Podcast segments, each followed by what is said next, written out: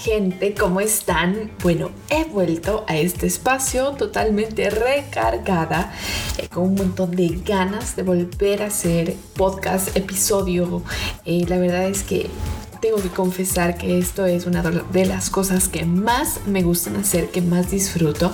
Y por ciertas razones, pues nada, tuve que suspender un tiempo, pero aquí estoy otra vez, espero que esté muy bien, mi nombre es Eli Niño, me pueden encontrar en las redes, en Twitter arroba elitap, en Instagram arroba elitap07 ahí nos vamos a conectar y nos vamos a escribir. Y tengo que contarles algo, pues ha sido viral en mis redes ya, pero Oigan, pero es que en serio no lo supero, o sea, no lo supero. Eh, y es más, acabo de darle la vuelta al micrófono porque porque me di cuenta que estaba pasando algo eh, que por más de que le subí el volumen no funcionaba y ahora sí me escuchan súper bien. Además que mi micrófono está increíble. Les voy a dejar una foto en mi Instagram para los que hacen podcast o quieren grabar o lo que sea. Les voy a dejar una foto de este monstruo maravilloso. Bueno, les decía, lo que me pasó esta semana y no lo supero, perdí mi anillo de compromiso es portada en todas mis redes sociales. Eh, como como que si el que lo encontró o lo que sea lo fuera a seguirme y me lo devuelve luego. No, pero bueno, en realidad la historia es que no sé qué pasó. Eh, ya lo dije, no sé en qué momento me lo saqué, no sé en qué momento eh, lo dejé y en dónde. Y por lo general, pues lo dejo siempre en el mismo lugar. Pero llegó un punto en el que simplemente no sé qué pasó. En realidad, no sé qué pasó. Y ahí eh, me agarró una depresión tenaz porque tenía un valor sentimental muy, muy grande. Obviamente es mi anillo de compromiso, imagínense, y, además que uno se acostumbra a estar con eso. Bueno, y no nos hagamos los desentendidos, también tiene un valor material. Obviamente no cuesta 50 dólares, 250 dólares. Y hoy me pregunté, le pregunté al, hasta el señor que, limpia las hojas en el parqueadero, imagínense. Lo vi por ahí limpiando, me y le dije, hi. Bueno, y, le, pregunté por si acaso no se le cruzó por ahí entre, esos, entre esas hojas un anillo. Entonces, claro, él también fue como, oh, no puede ser, se perdió. Eh, y claro, me dijo, sí, si lo encuentro, te dejo saber y le doy a la administración. ok, gracias. El punto es que no sé en, en dónde se cayó. Asumo que se fue en la basura porque la noche anterior hicimos galletas, asumo que se cayó en la calle. La verdad es que no lo sé. Pero más allá de eso, que es lo que me mata y, de verdad me puso triste, soy la mujer más despistada del mundo. Eh, por ejemplo, cuando, no sé si les pasa a ustedes, pero cuando voy a, voy a guardar algo que tiene valor, lo guardo, y esto me pasaba desde chiquita, lo guardo tan bien, tan bien, que no me acuerdo en dónde lo guardo. Simplemente se borra de mi cabeza. ¿Será que tengo algún problema en la memoria? No sé, porque la verdad es que me olvido. Y así como me olvido de eso, también me olvido de otras cosas. O sea, peleas y, y cuando pues me dicen, ¿te acuerdas lo que te hizo? Y yo, no, no, pero si fue hace tres años. No, no me acuerdo. Eh, y así me pasa, me olvido de las cosas. Y eso pasó con el anillo, pues era tan mecánico mi, actuar con, con el anillo, pues que simplemente me lo saqué y se perdió. Y como les digo, he perdido otras cosas más, así guardándolas, ¿no? Súper bien, o sea, al punto que escondiéndolas y nada, se pierden. Y con esta experiencia quiero decirles que he pensado mucho en el enfoque en que tenemos en hacer una cosa u otra. Es decir, la idea es hacer una cosa a la vez y hacerla bien, hacer, con, hacer las cosas con conciencia en el momento, eh, porque a mí me pasa que yo estoy pensando en qué voy a hacer mañana, eh, con, con, quién me voy a reunir, eh, qué voy a poner en las redes sociales, cómo voy a armar mi plan, me toca grabar algo, voy a locutar, entonces estoy pensando 80 cosas a la vez y realmente a veces no me enfoco en lo que tengo al frente mío en ese momento. sí, Maxi, que coma Maxi, miren este detalle, que coma Maximiliano, sí, mi hijo, eh, rápido mientras yo estoy pensando en otra cosa. Y en realidad es el foco, es él, es el momento, disfrútalo, hazlo bien. Entonces, eh, todo esto lo, he pensado y la verdad que me siento pésimo porque, como les digo, es una de mis debilidades.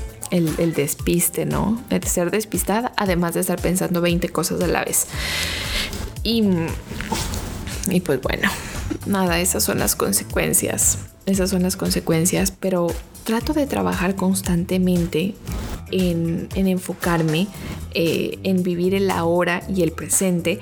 Y eso también lo aprendí mucho con este, esta certificación de coaching que soy coach, o sea, entonces te dicen, vive el aquí y el ahora, pero uno no se da cuenta hasta que el aquí y el ahora ya pasó y vuelve a ser el aquí y el ahora, pero extrañas lo que pasó antes, extrañas lo que antes estuvo y así vivimos, ¿no? Con una ansiedad del futuro y con una tristeza del pasado, pero mientras estamos en el aquí y el ahora, seguimos como perdidos en ese, en, en eso.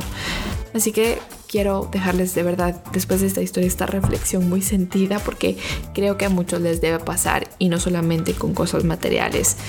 Eh, cuando pierdes un familiar o algo dices, ay, es que lo perdí, ¿no? Eh, como les cuento lo del anillo. Pero, y es que lo quería tanto, bueno, en el aquí y el ahora, disfrútalo, disfrútalo, porque después no sabes qué va a pasar. Y si vas a hacer algo, haz una cosa a la vez, pero bien hecha. O sea, imagínense. Y creo que las cosas de la vida siempre te dejan lecciones, pero no siempre las tomamos en cuenta, nos sentamos a reflexionar el para qué, si no nos preguntamos por qué otro detalle, ¿no? ¿Por qué me pasó esto? No, bueno, piensa mejor para qué. Así que abarca mucho eh, y algo va a fallar, algo no va a salir. Eh, estuve viendo los Juegos Olímpicos todo el mes, o sea, no, en realidad voy a ser sincera, no estuve viendo porque eran en la madrugada y han sido en Tokio y los horarios han sido una locura también para poder seguir los Juegos como que todo el tiempo, pero eh, estaba viendo el partido de fútbol de mujeres de los Estados Unidos. O sea, Estados Unidos potencia un fútbol femenino bestial, en serio. Eh, yo no había visto tanto el fútbol femenino de Estados Unidos hasta que vine acá a Houston, les confieso, y conozco ya un poco más, pero he visto y les invito a que vean cómo juega la selección de los Estados Unidos o que vayan a un partido de fútbol, si es que están en los Estados Unidos, desen la oportunidad. Eh, si es que escuchan que están cerca o tienen la posibilidad de ver un partido de fútbol, háganlo, de verdad. Que las mujeres han mostrado eh, esa fortaleza en ese deporte.